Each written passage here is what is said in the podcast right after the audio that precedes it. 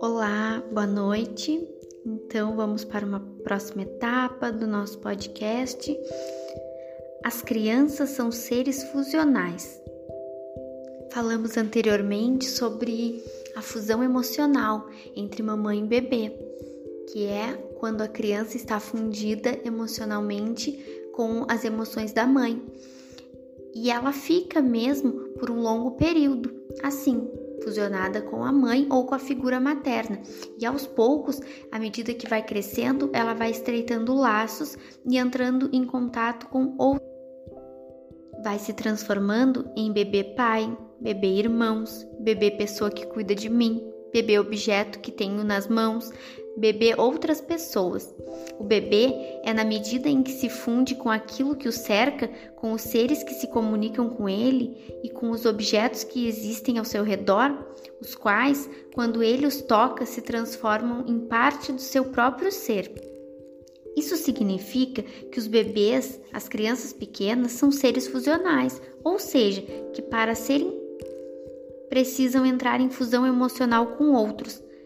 Esse ser com o outro é um caminho relativamente longo de construção psíquica em direção ao eu sou. A autora descreve que, por exemplo, todo mundo já deve ter percebido uma situação dessas eu me lembro muito da minha infância, era bem recorrente, que muitas vezes saem para passear com as crianças, seja no supermercado, numa festinha de aniversário, na casa de algum parente, e a criança não quer se envolver. E muitas vezes nas festinhas as mães ficam super frustradas, porque espera-se que a criança interaja, que goste de toda aquela animação que a cerca mas a criança fica ali, embaixo da barra da saia da mãe e não quer ir com ninguém, por mais simpáticos que todos os sejam à sua volta. Eis que a festa está acabando, que já está quase na hora de ir embora das visitas ou de qualquer lugar que esteja e a criança começa a gostar do ambiente.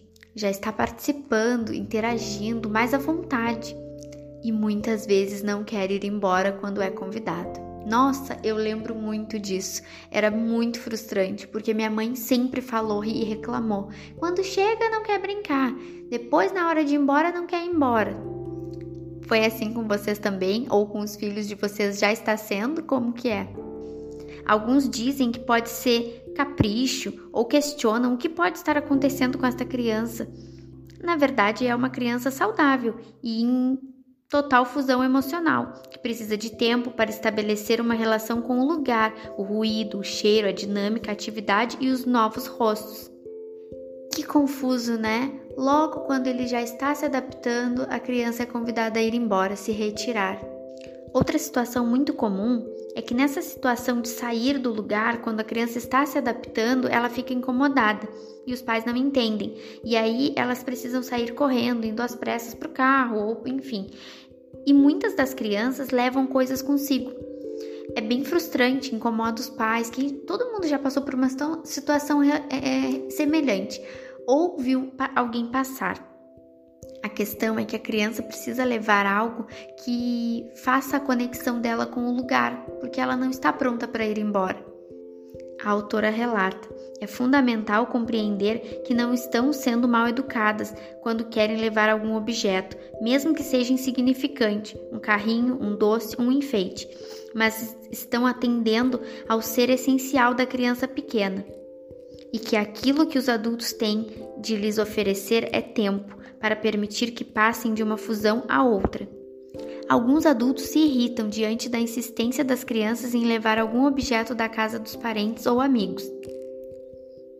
A autora sugere que com as crianças, que converse, que explique, que peça para ela levar o objeto e que na próxima visita vai devolver. Caso contrário, as crianças acabam escondendo nos bolsos tudo o que podem, para o horror dos pais que, quando descobrem isso, ficam achando que a criança virou uma ladra. Esse estado fusional das crianças vai diminuindo com o passar dos anos, à medida que seu eu sou vai amadurecendo em seu interior psíquico e emocional.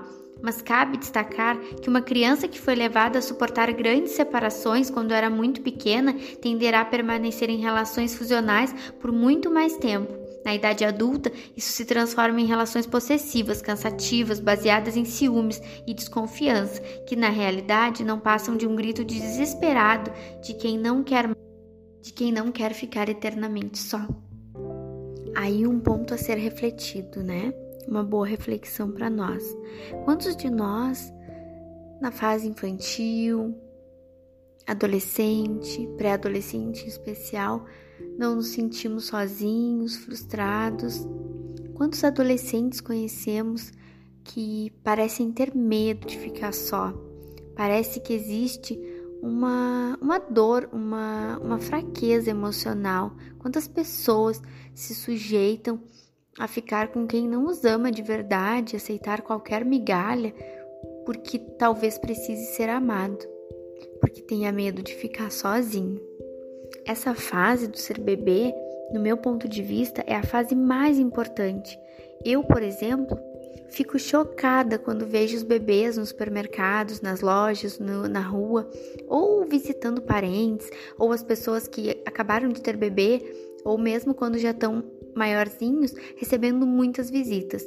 Porque eu não gosto, então fico pensando que eu adulta muitas vezes já é incômodo por uma questão energética, por uma questão de, de não estar contente ou não estar disposta a interagir com outras pessoas, imagina quando a gente não entende o porquê que tem tantas pessoas na volta, muitas vezes pessoas querendo tocar, pegar, gritar, falar alto, música, enfim, uma série de coisas. Aqui é sempre feita uma reflexão. A minha ideia é uma chamada, compartilhar o que falo no livro, trazer um pouquinho das minhas experiências como filha, como terapeuta, que ao longo do meu trabalho eu entro em contato com diversas mães de diversas idades, com diversas faixas etárias, né, que os filhos têm. Te convido a refletir um pouquinho como que foi, como que é lembrar de algumas situações com os teus filhos, como que é lembrar da tua infância ou até do sobrinho, da sobrinha, dos afilhados, enfim. Espero que tenham gostado e até a próxima!